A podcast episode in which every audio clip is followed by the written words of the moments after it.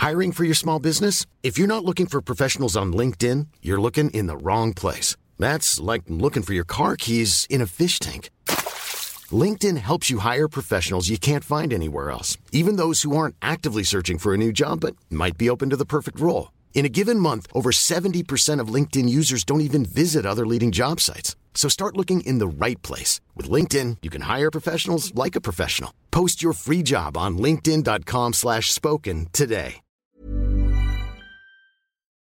Esto es República H, la información más importante de lo que pasa en el interior de la República, con el punto de vista objetivo, claro y dinámico de Blanca Becerril. Hola, muy buenas noches. ¿Cómo están? Yo soy Blanca Becerril. Hoy es jueves 29 de octubre, son las 9 de la noche en punto. Esto es República H. Yo, por supuesto, que lo invito a que se quede conmigo porque en los próximos minutos le voy a dar toda la información más importante generada hasta el momento para que usted, por supuesto, esté bien informado de lo que ha ocurrido en las últimas horas en el territorio nacional. Así que, ¿qué le parece si vamos eh, pues a un resumen de noticias? Porque aquí mi productor ya me dijo que me apure, que porque eh, pues eh, mis entradas son muy largas y que mejor vaya con la información más importante. Así que, ¿qué le parece si vamos con la información a un resumen de noticias y comenzamos? En resumen. México acumula 912.811 casos confirmados de coronavirus y han ocurrido 90.773 fallecidos por coronavirus, según el reporte de la Secretaría de Salud de este jueves a las 7 de la noche. Con 84 legisladores que han dado positivo a coronavirus, de los cuales fallecieron el senador Joel Molina y el diputado Miguel Acundo, el Congreso mexicano ocupa el segundo lugar a nivel mundial en número de casos positivos, solo detrás de Rusia. El semáforo epidemiológico por coronavirus en la Ciudad de México no regresará a rojo la próxima semana, así lo informó la jefa de gobierno Claudia Sheinbaum. No pensamos pasar a semáforo rojo y estamos evaluando si tomamos medidas de mayor restricción mañana y si no, si sigue aumentando la próxima semana ya tendríamos que hacerlo a partir de la próxima semana. Entonces, estamos tomando las medidas con toda responsabilidad, sin ninguna presión, poniendo siempre en balance la actividad económica y los empleos, sobre todo los ingresos familiares y eh, la protección de la salud. Y esta mañana en Palacio Nacional el presidente Andrés Manuel López Obrador firmó el decreto para la compra de medicamentos del sector público a través de la Oficina de las Naciones Unidas. Llegar a este punto costó muchísimo porque eh, estaban involucrados intereses tanto de las farmacéuticas, distribuidores de medicamentos y funcionarios públicos que hacían su agosto con la venta de medicamentos se van a comprar todas las medicinas y que se pueda resolver en definitiva un problema de tiempo atrás. En Oaxaca, un grupo armado liberó de la prisión municipal de Matías Romero a un hombre quien había sido detenido por su presunta responsabilidad en el asesinato de una mujer. En información internacional, el presidente de Estados Unidos, Donald Trump, ofreció una solución permanente y justa para el programa de acción diferida para los llegados en la infancia, mecanismo creado por Barack Obama y que el republicano ha querido derogar desde el año 2017. Reporte vial. Bueno, pues vamos rápidamente a las calles de la Ciudad de México con mi compañero Alan Rodríguez. Alan, buenas noches, ¿cómo estás? Hola, ¿qué tal Blanca? Amigos, muy buenas noches. Tenemos el reporte de vialidad desde la zona sur de la Ciudad de México sobre la avenida Revolución. En estos momentos, entre Barranca del Muerto y hasta la zona de San Ángel, ya comienza a presentar buen avance, tanto en dirección al sur como, al sur, como para los amigos que circulan hacia el centro de la Ciudad de México. Durante la tarde tuvimos bastante carga en este punto, pero afortunadamente ya comienza a liberarse. También la avenida de los insurgentes, desde la zona del eje 7 sur, hasta la zona de periférico. Tenemos pocos vehículos circulando en esta zona, tanto al sur como hacia el centro de la capital del país. Por lo pronto es el reporte que tenemos, aunque, aunque tenemos buen avance, les recomendamos no rebasar los límites de velocidad. Pues ahí tenemos la información. Alan, muchas gracias. Continúas al pendiente, buenas noches. Gracias. Israel Lorenzana, buenas noches. ¿Tú en qué punto de la Ciudad de México estás? Blanca, muchísimas gracias. El gusto es mío esta noche y tenemos información para nuestros amigos que se desplazan a través de la Avenida Centenario. Esto desde la zona de Martín Carrera la zona del eje 5 norte San Juan de Aragón y con dirección hacia el perímetro de Puente Negro, hacia Altavilla. En términos generales, la circulación es aceptable, Aún así, hay que anticipar su paso al cruce con 5 de mayo. Aquí tenemos lento cambio de luces en los semáforos, pero bueno, finalmente superando este punto, la circulación mejora. El sentido opuesto, con dirección hacia el circuito interior, a través de Centenario y su continuación, la zona de Avenida del Trabajo, por supuesto, Ferrocarril Hidalgo, la circulación aceptable. Hay asentamientos al cruce con el eje 3 norte, pero de igual forma no hay que pensar en abandonar esta arteria, ya que superando este punto la circulación mejora para incorporarse al río Consulado o los que siguen su marcha con dirección hacia la zona del eje 2 norte, Eulalia Guzmán. Es la información que te tengo, Blanca. Muchísimas gracias, Israel. Regresamos al ratito contigo. Hasta luego. Hasta luego. Y Javier Ruiz, cuéntanos, ¿dónde andas esta noche? ¿Cómo estás?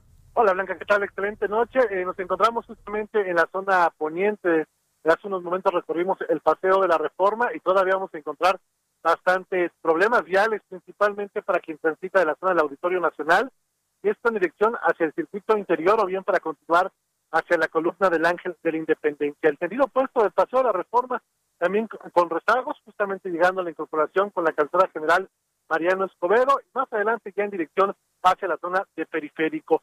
En lo que corresponde a periférico también ya el avance es lento, una vez que se deja atrás la zona de reforma y esto en dirección hacia lo más verdes, bien para continuar hacia las torres de satélite, el avance bastante complicado, incluso en la lateral pues el avance prácticamente a vuelta de rueda y finalmente ya en la zona centro, lo que corresponde al eje oponente de Avenida Guerrero, únicamente asentamientos que son provocados por la operación de semáforos, pero en general el avance todavía es bastante aceptable a partir de la calle de Luna, y esto en dirección hacia la Avenida Hidalgo, bien para continuar hacia la Torre del Caballito. De momento, Blanca, el reporte que tenemos. Muchísimas gracias, Javier. Estamos atentos, hasta luego, buenas noches. Buenas noches. La nota del día. Bueno, y comenzamos con toda la información y es que el presidente de México, Andrés Manuel López Obrador, aceptó dialogar con los gobernadores aliancistas, con estos 10 gobernadores eh, que le dijeron hace algunas semanas adiós a la CONAGO y formaron la Alianza Federalista. Dice el presidente López Obrador que sí, que sí va a dialogar con ellos siempre y cuando no haya politiquería. Escuche. Sí, claro que dialogamos, siempre y cuando no haya politiquería, porque imagínense que se utilice la investidura presidencial con propósitos partidistas. Tenemos que ser respetuosos de la investidura presidencial. No es un asunto personal, es un asunto que tiene que ver con la institucionalidad. Pues ahí tenemos las palabras del presidente López Obrador. A través de un mensaje en Twitter, los aliancistas dieron la bienvenida al diálogo con el presidente de la República. Sin embargo, el gobernador de Jalisco, Enrique Alfaro, dijo que no es sencillo despertar por la mañana y darte cuenta que la presidencia de la República y el gobierno federal te apuntan con la mira y se te echan encima. Fuertes las declaraciones del gobernador de Jalisco. Escucha. No es sencillo, crearme, darte cuenta cuando despiertas por la mañana, de que el presidente de la República y el gobierno federal te apuntan la mira y se te echan encima. No se siente padre este, ver que el presidente anda enojado contigo. Bueno, y vamos con mi compañero José Ríos, quien nos tiene más información, y es que afirma eh, la CONAGO, revisión de pacto fiscal confederación en el año 2021. José Ríos, cuéntanos de qué se trata.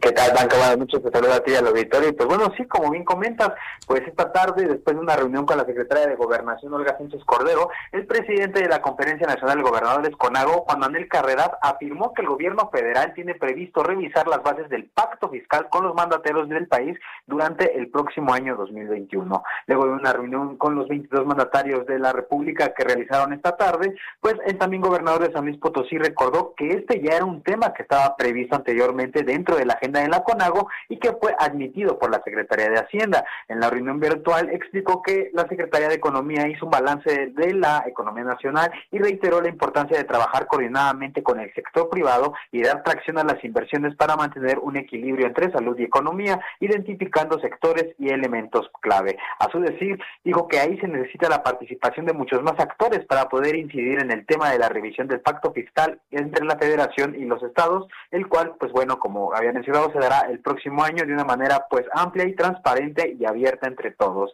El también mandatario apuntó que en la reunión de esta tarde con la Secretaría de Gobernación también se trataron los retos del presupuesto del 2021, así como el cierre fiscal de este año, los cuales pues bueno, lamentablemente estos rubros fueron afectados por la pandemia. Por último, apuntó que en las próximas dos semanas los miembros de la CONAGO realizarán una nueva reunión con el secretario de Hacienda, Arturo Herrera, para buscar la ruta a fin de revisar esta distribución que surga para la propuesta del 2022. Ese es el informe que te tengo, Blanca. Pues ahí está. José Ríos, gracias. Seguimos pendientes. Buenas noches. Gracias. Entrevista.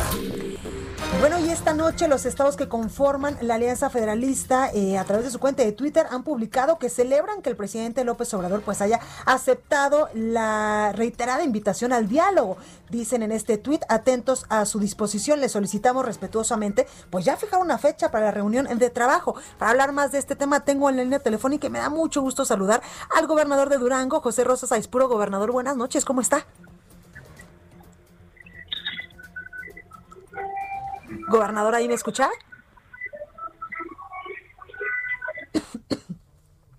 Creo que tenemos un pequeño problemita con la comunicación del gobernador José Rosas Aispuro, gobernador de Durango, quien él pues también forma parte de esta alianza federalista. Ahí ya lo tenemos. Gobernador, muy buenas noches. ¿Ya me escucha?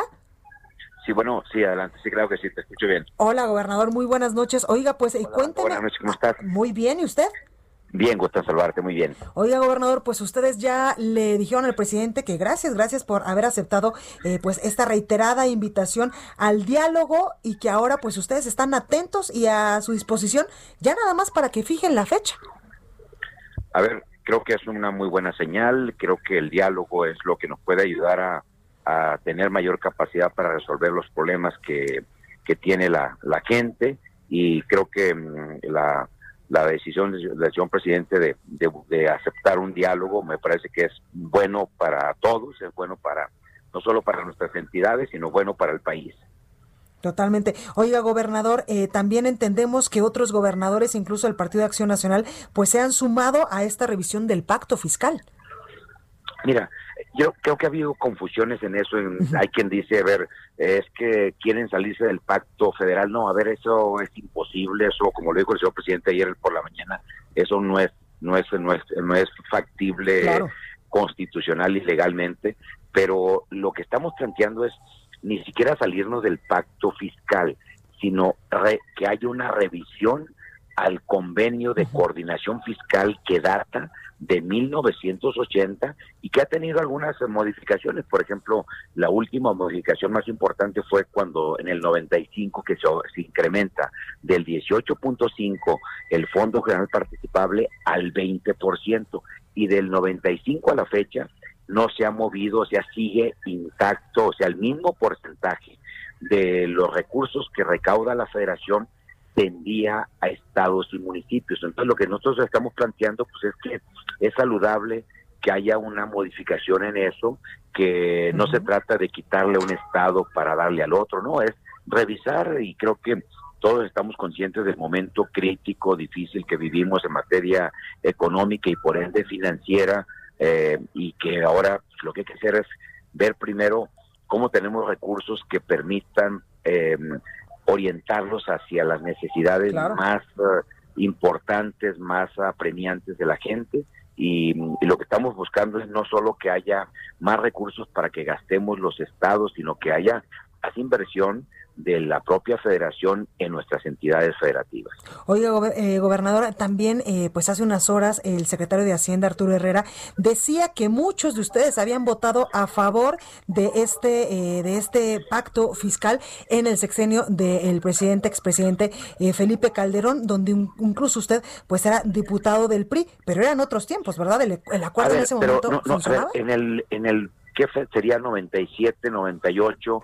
Hubo una fue la última reforma a la ley de coordinación fiscal, uh -huh. pero no no se modificó en la, la, estructura del pacto fiscal, o sea, donde lo más importante es eh, dentro del pacto fiscal sí van todos los, eh, los derechos que nos, los estados le cedemos a la federación para que eh, se la federación solo sea la que cobre los impuestos y que no haya duplicidad de impuestos estatales y federales pero lo importante es que al renunciarlos a las entidades federativas al cobro de esos impuestos, la federación se compromete a regresar un porcentaje de lo que cobra. Y es lo que lo importante es que eh, comentaba que hasta el 95 o hasta 1995 era el 18.5%.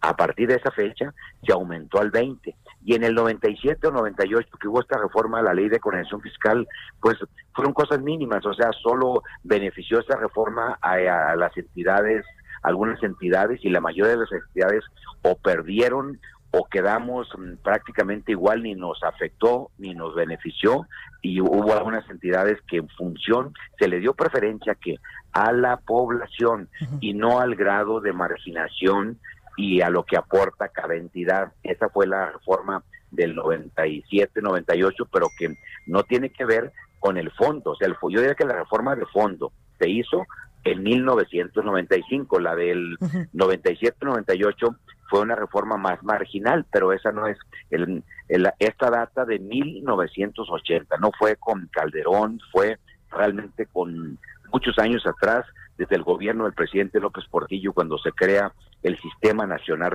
de, Coordinación Fiscal. Entonces, sí es cierto, eh, hubo una modificación en la que algunos de los que hoy somos gobernadores éramos legisladores en ese momento, pero eh, fue solo para eh, hacer algunas modificaciones que no tienen que ver con la, lo más importante que es la modificación del porcentaje de lo que recauda la, la federación que debe de enviar a las entidades federativas. Y en ese entonces yo sí era legislador federal efectivamente en el 95 y nos tocó aumentar del 18.5 al 20%, que es el que se mantiene hoy en día. Claro. Oye, gobernador, ¿y usted eh, le debe le debe Durango a la federación? Porque también el presidente López Obrador decía que hay muchos gobernadores que le deben.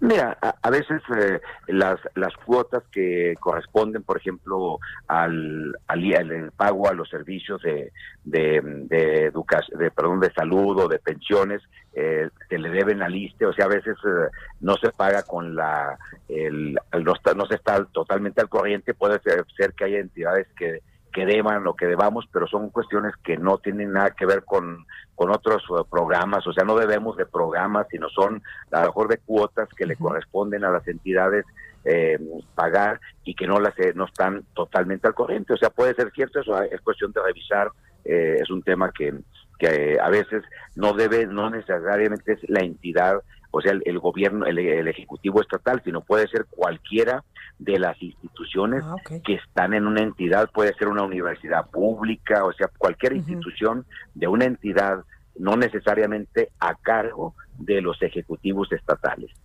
Ok. Oiga, gobernador, ya por último quiero preguntarle, eh, hoy el presidente Andrés Manuel López Obrador recibió en Palacio Nacional a, eh, a Bonilla, al gobernador de Baja California. ¿Y ustedes como para cuándo han tenido acercamientos? ¿Les han dicho la posibilidad de abrir un espacio en la agenda la próxima semana, en un 15 días, en un mes, algo?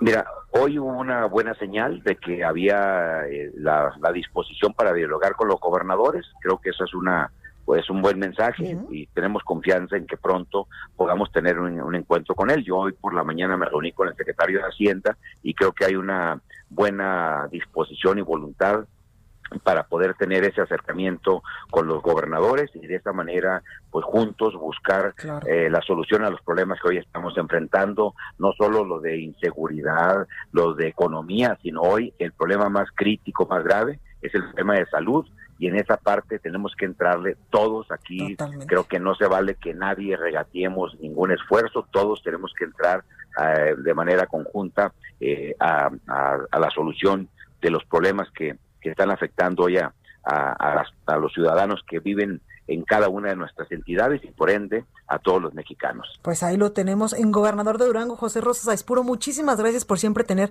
la disposición para, eh, pues, para estas entrevistas y también para hablar de temas importantes y de coyuntura.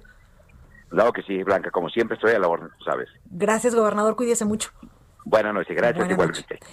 Bueno, y vamos ahora a hablar de temas de coronavirus. Ya sabe que todos los días pues las cifras van en aumento. ¿Y qué le parece si vamos hasta Monterrey, allá en Nuevo León, con mi compañera Dani García? Porque vuelven las restricciones en Nuevo León tras el repunte de casos. Mi Dani, ¿cómo estás? Muy buenas noches. Buenas noches, Blanca. Así es, como mencionas, eh, hay nuevas restricciones, o sea, nuevamente hay restricciones en horarios a negocios y reducciones en aforos en el estado. Este tras un punto de casos de COVID-19 también se incluye hospitalizaciones, claro, y fallecimientos por esta enfermedad. Por esta tarde, cuando el gobernador del estado, Jaime Rodríguez Calderón, dio a conocer que el aforo máximo en establecimientos comerciales pasó de 50 a 30%. Esto pues incluye centros comerciales, también restaurantes, museos, cines, casinos y pues otros eh, giros eh, de negocios. Y solo podrán abrir sus puertas a clientes hasta las 10 de la noche. Por otro lado, un problema que se había agravado en las últimas semanas eran los mercados rodantes. Ahora solo podrán operar de lunes a viernes y bajo estrictas medidas de acceso, obviamente, claro, de seguridad de higiene. Y espacios como bares, cantinas, guarderías, bares y escuelas deben permanecer cerrados. Eh, habíamos hablado ya sobre un decreto que se iba a publicar aquí en el Estado de Nuevo León, que da facultades a los municipios para poder frenar o, dispersar fiestas eh, de personas de más de más de 20 personas. Eso entra en vigor el 1 de noviembre eh, y terminarán hasta el 30 de noviembre todas estas medidas, al menos por el momento.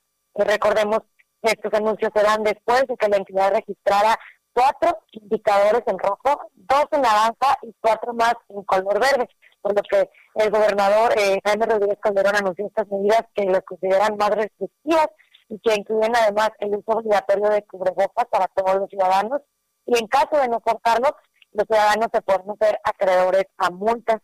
Eh, se espera que este domingo entre en vigor este decreto y podría crear multas, como te mencionaba Blanca, que van desde los 20 mil hasta los 10 mil pesos. Y en el caso de las personas que sean esos fiesteros reincidentes, eh, se hablan de multas de millones de pesos. Eh, el gobernador nos advirtió que estas medidas serán aplicables a partir de ya y hasta el 30 de noviembre, como te comentaba Blanca, y este, pero eh, advirtió que la próxima semana podrían volverse incluso más restrictivas. Escuchemos un poco de lo que mencionaba el gobernador en la rueda de prensa el día de hoy. Se los pido y ahora se los exijo. Si no bajamos los contagios esta semana y si nos sigue creciendo la ocupación hospitalaria, nos vamos a ver en la necesidad de cerrar algunos negocios, algunas actividades que son necesarias. Por eso vamos a probarnos esta semana, vamos a reducir horarios, vamos a reducir la movilidad para que podamos sostener la actividad económica. Blanca, pues esto lo que mencionó el gobernador el día de hoy en la rueda de prensa de las 3 de la tarde. Pues muchísimas gracias, mi Dani, por la información. Al contrario, muy buenas noches. Buenas noches. Bueno, y vamos a escuchar las recomendaciones culturales de mi compañera Melissa Moreno. Esto es República H. Yo soy Blanca Becerril. No se vaya, que yo vuelvo con más.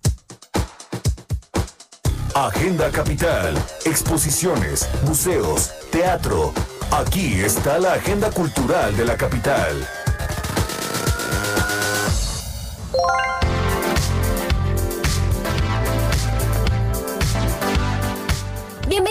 Cultural del Heraldo de México. Yo soy Melisa Moreno, editora de artes, y esta es mi selección de eventos para República H.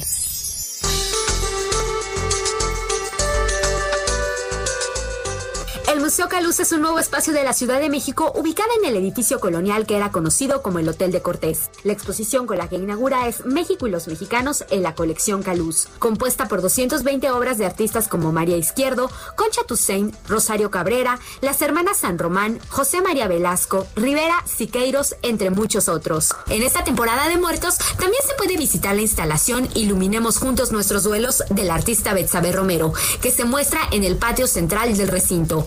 No olvides que el Museo Caluz aplica todas las medidas de prevención necesarias para que el visitante tenga una experiencia totalmente segura. El mundo este escenario nos muestra que el ballet va más allá del mundo romántico de tutús, zapatillas de punta, piruetas y música clásica, sino que se trata de una disciplina que exige mucho y que forja un carácter a prueba de desilusiones, fracasos y tropiezos. Gretel Elizondo, solista de la Compañía Nacional de Danza, nos sumerge en el mundo del ballet para rescatar las virtudes de esta carrera tan exigente, pero a la vez enriquecedora. En este libro repleto de anécdotas, experiencias personales, momentos de éxitos y de fracaso, Greta te invita a comprometerte con tus metas, a aceptarte tal y como como eres y a construir a partir de lo que tienes. El mundo es tu escenario, te ayudará a descubrir tu pasión, fomentar tus talentos, salir de tu zona de confort, reconocer tus límites y adquirir hábitos para seguir adelante. El mundo es tu escenario de Greta Elizondo es de sello Aguilar.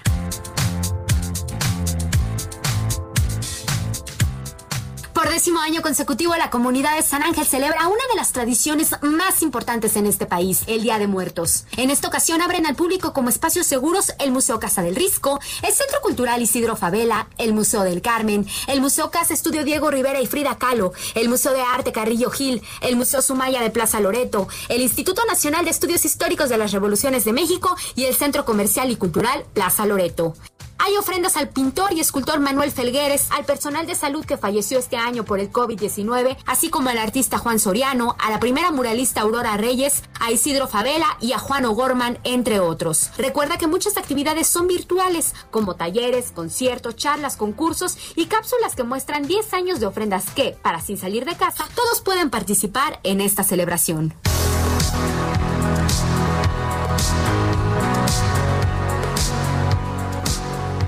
Fue la Agenda Cultural del Heraldo de México. Yo soy Melisa Moreno y me encuentras en arroba melisototota. Nos escuchamos la siguiente semana.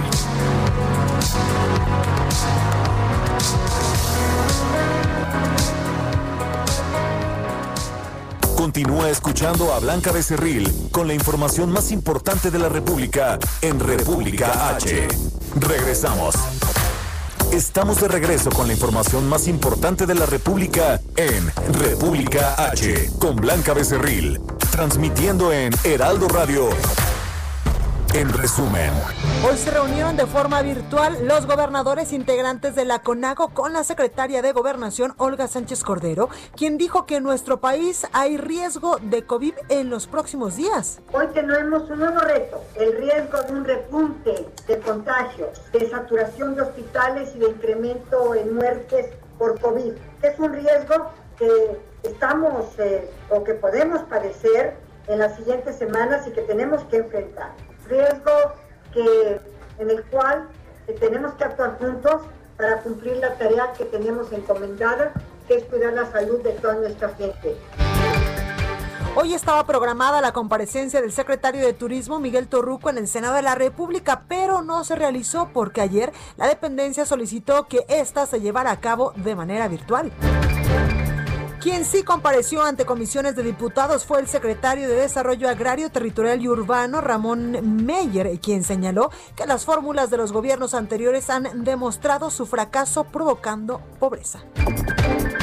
De manera escrita y verbal, el gobierno mexicano expresó su profundo descontento a Estados Unidos por no compartir información sobre la detención del exsecretario de la Defensa Nacional, Salvador Cienfuegos, aseguró esta mañana el secretario de Relaciones Exteriores, Marcelo Ebrard. Le hemos hecho saber a Estados Unidos nuestro profundo descontento con que no se haya compartido esa información con nuestro país. ¿De manera verbal? Verbal y por escrito. En días pasados verbalmente hace ya una semana y por escrito con su modalidad, la última fue ayer. La Secretaría de Seguridad Pública de Veracruz confirmó la aprehensión de cinco personas presuntamente vinculadas a los hechos violentos registrados ayer en al menos cuatro puntos del estado. entrevista. Bueno, me da muchísimo gusto saludar esta noche en la línea telefónica a Oliva López. Ella es secretaria de Salud de aquí, de la Ciudad de México. Secretaria, muy buenas noches. ¿Cómo está? Buenas noches, Blanca. Saludos a ti y a tu auditorio. Gracias, secretaria. Oiga, pues cuénteme cómo vamos en esta semana con el tema del coronavirus. Ya, eh, pues, hemos leído incluso que lamentablemente, pues, la jefa de gobierno, Claudia Sheinbaum, dio positivo estos días a, a COVID-19.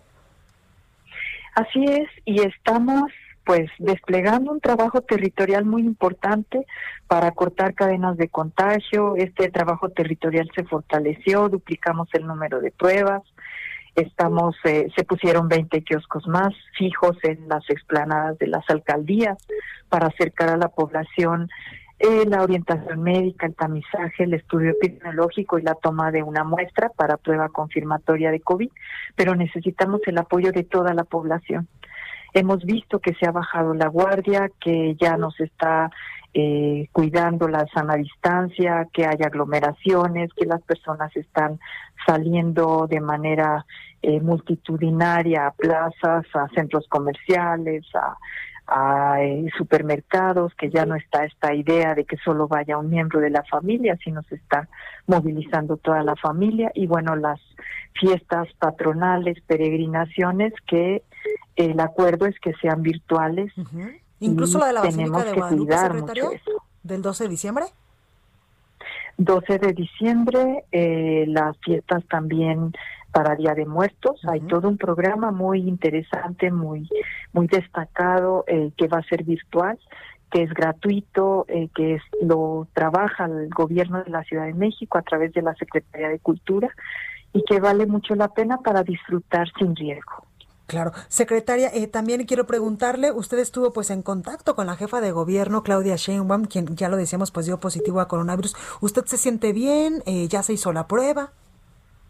Sí, yo me siento bien, eh, no tengo ninguna sintomatología, no me he tomado ninguna muestra, eh, pero el día que estuvimos en el mismo evento, que fue el evento eh, protocolario de reconocimiento al, al Día del Médico y de la Médica, si ustedes recuerdan, estuvimos con sana distancia, con cubrebocas, al aire libre, con pocas personas. Y en ningún momento hubo este contacto cercano, no hubo saludos, no hubo abrazos. Y esto pues nos protege. Es muy importante esto. Claro que eh, todas las actividades que nosotros hacemos que implican a varias personas son virtuales. Yo eh, hago teleaudiencia o telellamada, no estoy teniendo reuniones más que con mi equipo muy cercano, donde guardamos este la sana distancia y el uso del gel alcohol. Entonces, ese evento no fue un evento de riesgo. Perfecto. Oiga, secretaria, también quiero preguntarle y creo que muchos de los que vivimos en la capital del país tenemos eh, pues la duda, pero sobre todo la incertidumbre de si en algún momento con todos estos datos que usted ya nos ha dado y también pues con, con los datos que, que la jefa de gobierno nos ha venido eh, proporcionando a lo largo de los últimos de las últimas semanas, ¿podría en algún momento regresar la Ciudad de México a semáforo color rojo? Es que siempre existe ese riesgo, pero como no queremos que eso ocurra, es que el gobierno despliega todas estas intervenciones para facilitar el control de la pandemia, para atender a los enfermos, para la, eh, la atención temprana, ambulatoria y hospitalaria, pero sí necesitamos la cooperación de todos. Y por eso el llamado a que las personas usen el cubrebocas, eh, la sana distancia, lavado de manos y si tienen alguna sintomatología sospechosa, pues que se resguarden en casa, avisen a sus contactos y acudan a un kiosco que es muy cercano a su domicilio, el más cercano también centros de salud, estamos tomando muestras ahí en 117 centros de salud. Hay una aplicación donde pueden consultar cuál es el más cercano a su domicilio, se acerquen a tomar una, para que les tomen una muestra y tengan una una confirmación o descarten eh, la enfermedad de COVID. Secretaria, en estos momentos evidentemente nos encontramos en semáforo color eh, naranja con alerta. Eh, ¿Podría haber más restricciones o otras nuevas pues indicaciones la próxima semana para evitar, por supuesto, la propagación de coronavirus en la Ciudad de México? La jefa de gobierno va a anunciar mañana esto tanto el color del semáforo como la, las actividades y las características de las actividades, eh, pero sí necesitamos que todas las personas sí tengan una actitud responsable, porque ¿qué estamos viendo? Eh, bares disfrazados de restaurantes que no cumplen con el aforo, que no siguen los lineamientos de seguridad sanitaria. Allí el gobierno de la ciudad está interviniendo, visita, sanciona, eh, en otros espacios también se están atendiendo las denuncias ciudadanas de fiestas clandestinas, pero necesitamos la colaboración de todos. Claro. Secretaria, por último, quiero preguntarle, con la llegada de la temporada de invierno y también eh, pues de la influenza estacional, ¿se estaría previendo que eh, pues los, los eh, contagios de coronavirus podrían aumentar? Y también preguntarle cómo va esta campaña de vacunación sobre la influenza. La campaña va muy bien, muy exitosa, incluso ya agotamos el la segunda remesa de biológico, ya hemos aplicado más de 600 mil dosis en este poco tiempo. Eh, inició la campaña el primero de octubre y hasta este momento tenemos más de 600 mil eh, personas que han sido vacunadas. Estamos esperando la siguiente remesa para la próxima semana entonces vamos a tener una cobertura de los grupos eh, que tienen mayor riesgo. Creemos que en el próximo mes la vamos a lograr. Pues ahí está. hay que vacunarse, hay que recordar quiénes son los grupos.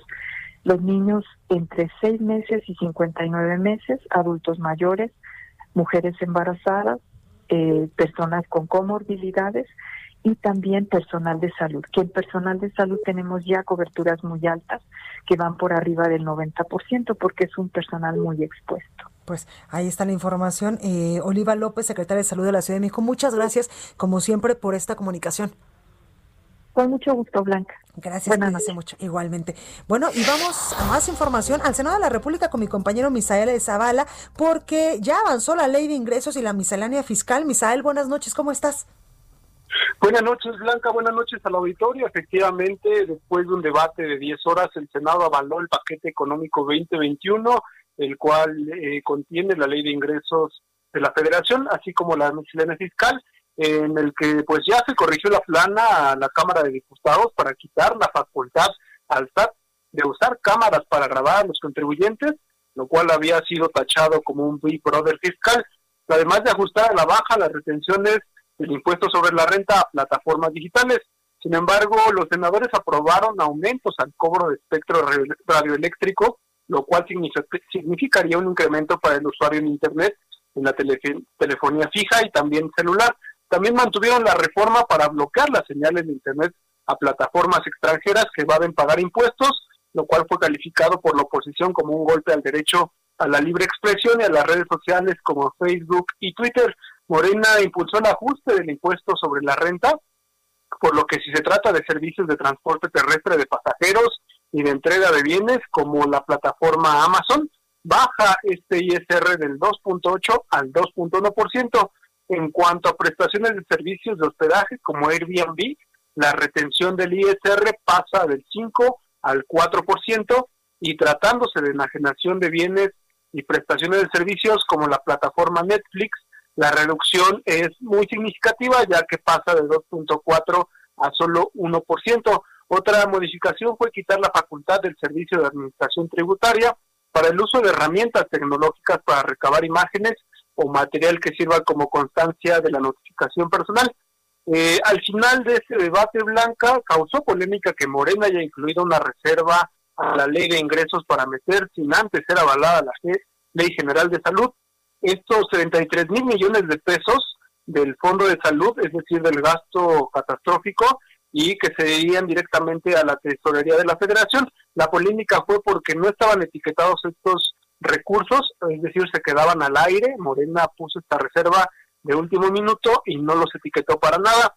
Y bueno, pues después de la presión de la oposición, del PAN, del PRI y también del PRD, se avaló que los 33 mil millones de pesos de este fondo de salud sean etiquetados para vacunas y medicamentos y con esto los ingresos para el 2021 se calculan en 6 billones 295 mil 732 millones de pesos. Blanca, esa es la información que sale hace unos minutos del Senado de la República. Perfecto, Misael Zavala, como siempre, gracias por esta información de último momento. Cuídate mucho, buenas noches.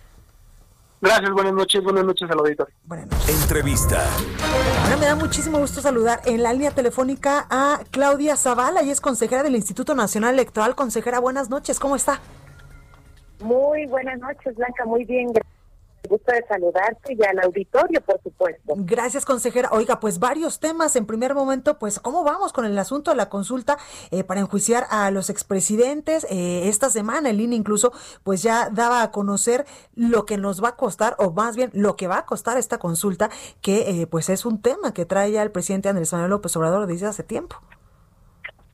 Bueno, pues es que justamente el día de ayer se publicó la convocatoria, se han ido dando los pasos establecidos en la Constitución, en la ley, para que podamos ir avanzando en este tema. Y una vez que es publicada la, la convocatoria por parte del Congreso, por la Cámara de Diputados, entonces pues ya nosotros tenemos el quehacer institucional para avanzar en este tema y lo primero que teníamos que hacer es solicitar el presupuesto, porque evidentemente como antes no teníamos la obligación cuando hicimos el proyecto de presupuesto, pues lo tuvimos que hacer y ayer precisamente de inmediato en la sesión ordinaria que desahogamos, el Consejo General pues aprobó una cantidad que es 1.499 millones de pesos, un poquito más, para que podamos hacer frente a esta gran responsabilidad, pero que se enmarca en el ejercicio de los derechos políticos de la ciudadanía.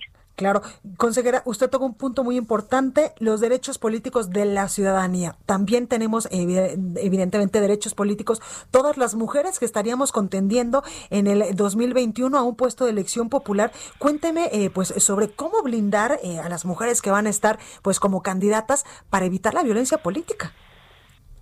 Bueno, pues eh, justamente, Blanca, ayer también el Consejo General se hizo cargo de un documento esencial para que desde el interior de los partidos políticos nacionales eh, haya acciones que prevengan, atiendan, sancionen, reparen y erradiquen la violencia política contra las mujeres. Y aquí es un tema muy relevante, eh, quizá lo hemos eh, escuchado, eh, de la iniciativa de 3 de 3. Y aquí lo que estamos reforzando es una garantía para que eh, todas las mujeres y todas las eh, eh se vean eh, protegidas desde todos los ámbitos. Y esta de 3 de 3 que ayer establecimos en los lineamientos, quiere decir que todas aquellas personas que quieran ser postuladas como candidata, candidato, tienen que manifestar bajo protesto de decir verdad y de buena fe, y tienen esa obligación de hacerlo, de que no han sido condenados, no han sido sancionados por resolución firme, por violencia familiar o doméstica, eh, o por agresores de, eh, de violencia política por, eh, por razones de género, ya sea en el ámbito privado o en el público, también no haber sido condenado o condenada por sanciones, por delitos sexuales o contra la libertad sexual o la intimidad corporal. Y por supuesto también incluimos el supuesto de no haber sido eh, condenado como deudor alimentario o moroso. Esto le da un gran giro porque estamos viendo el todo, que es lo que perpetúa los actos contra las mujeres y esas violencias contra las mujeres. Totalmente consejera, porque incluso pues ya lo veíamos en la elección del 2018, usted se acuerda eh, que incluso pues la violencia política contra las mujeres ya estaba dentro de varias campañas y de estrategias de campañas. Yo me acuerdo que incluso eh, una, un, spot del ex candidato del PRI allá en Puebla, eh, en contra evidentemente de la ex candidata de, del Partido de Acción Nacional, Marta Erika, donde incluso pues la denostaba solamente por ser la esposa de un exgobernador. Pues fíjese, Blanca, que si antes que no teníamos toda eh, la ley tan clara como hoy la tenemos de lo que es la violencia política contra las mujeres por razón de género, actuábamos, llegamos a sancionar, llegamos a bajar spots que considerábamos que perpetuaban estereotipos que laceran los derechos de las mujeres o que violentan a las mujeres, hoy con mayor razón, porque hay que recordar que el 13 de abril de este año, del 2020, hubo una gran reforma en la que en la cual ya se reconoce el tipo de violencia política contra las mujeres eh, por razón de género y se les dan más instrumentos y herramientas a las autoridades para actuar con mayor contundencia. Y luego, eh, conforme con esa reforma, que fue una reforma integral de ocho leyes, ya está tipificado como delito, delito también la violencia política, y en el, INE, en el INE ya nos hicimos cargo de emitir un reglamento específico para los casos, para ver el procedimiento especial sancionador para los casos de violencia política contra las mujeres por razón de género. Es decir, nos hemos estado reforzando desde el ámbito legislativo al emitir las leyes eh, para que las autoridades con mayor fortaleza claro, tengan todos los este elementos. de Totalmente, totalmente. Consejera Claudia Zavala, consejera del Instituto Nacional Electoral, muchas gracias por esta comunicación. La agradecida soy yo, Blanca, y me encanta estar en estos espacios comunicándome con ustedes y con toda la gente. Gracias, eh, consejera, pues usted siempre es bienvenida aquí. Sí, muchísimas gracias y buenas noches. Igualmente, cuídese mucho. Bueno, pues vamos a más información y qué le parece si vamos con nuestros reporteros viales para ver pues en qué punto de la capital del país de sí, de la capital del país de la Ciudad de México andan y para ver pues cómo nos está tratando esta noche. Alan Rodríguez, buenas noches, adelante.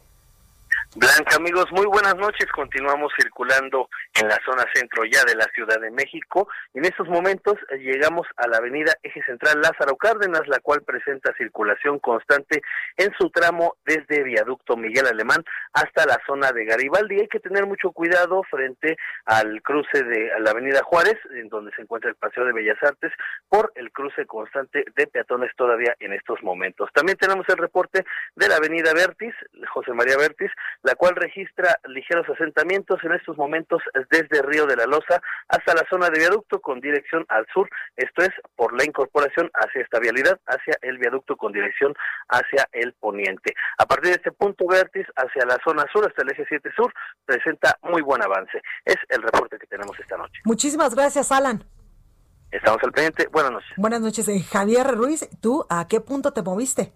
Hola Blanca, ¿qué tal? Ya nos encontramos en la zona oriente de la Ciudad de México. Hace unos momentos recorrimos parte de la avenida 8, la avenida Francisco Morazán. El avance ya un poco complicado, principalmente para quien se desplaza del eje 3 Oriente, la avenida Francisco del Paso y Troncoso, y esto en dirección hacia el circuito interior. Hay que recordar que en este punto tenemos reducción de carriles por obras. Hay que tomar como alternativa la calzada general Ignacio Zaragoza, al menos para quien desea llegar hacia la avenida Canal de Río Churubusco, bien para continuar hacia la avenida Javier Rojo Gómez. El sentido opuesto de la avenida 8 Francisco Morazán, en general todavía el avance es bastante aceptable, únicamente rezagos que son provocados por la operación de semáforos y finalmente el circuito interior, este todavía con problemas viales, al menos para quien se desplaza de la terminal número uno del aeropuerto internacional y en dirección hacia el viaducto Río de la Piedad. De momento, Blanca, el reporte que tenemos. Muchísimas gracias, Javier.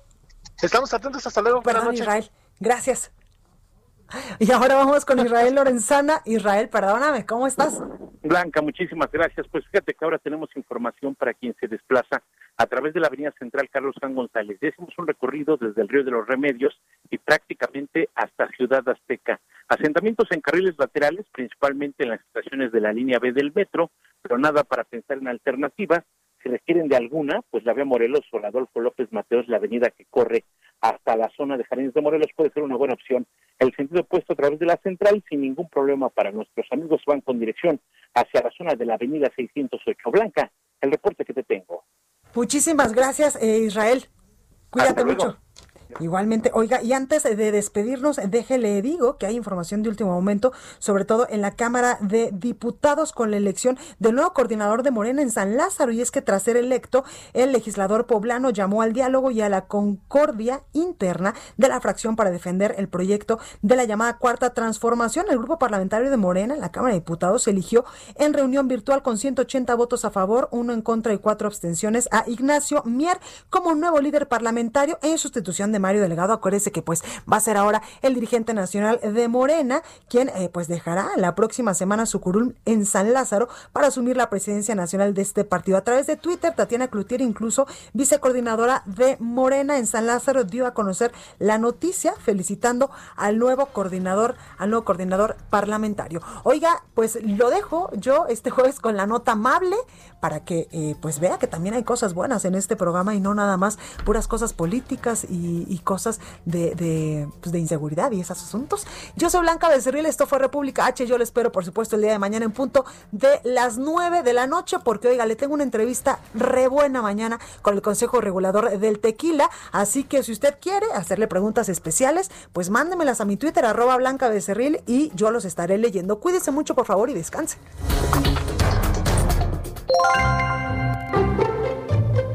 Durante los festejos del tradicional Día de Muertos, las calles de la Ciudad de México reciben miles de visitantes para ver el desfile internacional, que este año celebra su quinta edición. Y debido a la pandemia causada por COVID-19, el desfile tendrá que adaptarse a las normas sanitarias que impide la nueva normalidad. Desde su primera edición, la popularidad del evento creció tanto que en el 2018 asistieron cerca de 2 millones de personas a lo largo del recorrido. Por su parte, en el 2019, el desfile internacional provocó un gasto de 546 millones de pesos. La celebración de los festejos del Día de Muertos son tan importantes para el país que incluso la Organización de las Naciones Unidas para la Educación, la Ciencia y la Cultura, UNESCO, declaró en el 2008 esta festividad como Patrimonio Cultural Inmaterial de la Humanidad por su importancia y significado. Actualmente, debido a la pandemia por el COVID-19, el Fondo Mixto de Promoción Turística y la productora de espectáculos Vuela Corp han propuesto realizar el desfile internacional del Día de Muertos 2020 de manera virtual. Sumado al desfile virtual, también se realizará de forma digital la mega procesión de las Catrinas, la cual reúne a 100.000 personas durante su recorrido. Por su parte, la compañía de Vuela Corp pide a los interesados en formar parte de este tradicional desfile mantenerse al pendiente de las redes sociales de la productora, ya que mediante sus cuentas oficiales compartirán futuras actualizaciones de cómo se transmitirá el evento. Yo soy Elena Duarte y esto fue La Nota Amable.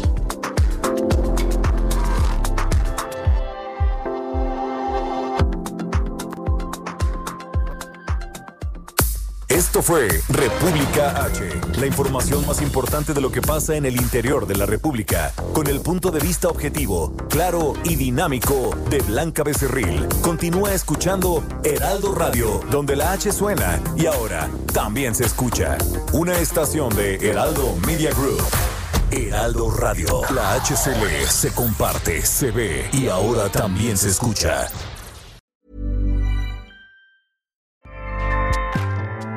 ACAST powers the world's best podcasts. Here's a show that we recommend. The Real Housewives is a guilty pleasure for most, but if you're looking to not feel guilty about that pleasure, tune in to Everything Iconic with me, Danny Pellegrino, where I break down all the messy moments and behind the scenes antics of Bravo's popular franchise. And on Everything Iconic, I also interview celebrity guests like Kelly Ripa, Kiki Palmer, Drew Barrymore, Cameron Diaz, and more about their guilty pleasures, their past work, and so much more.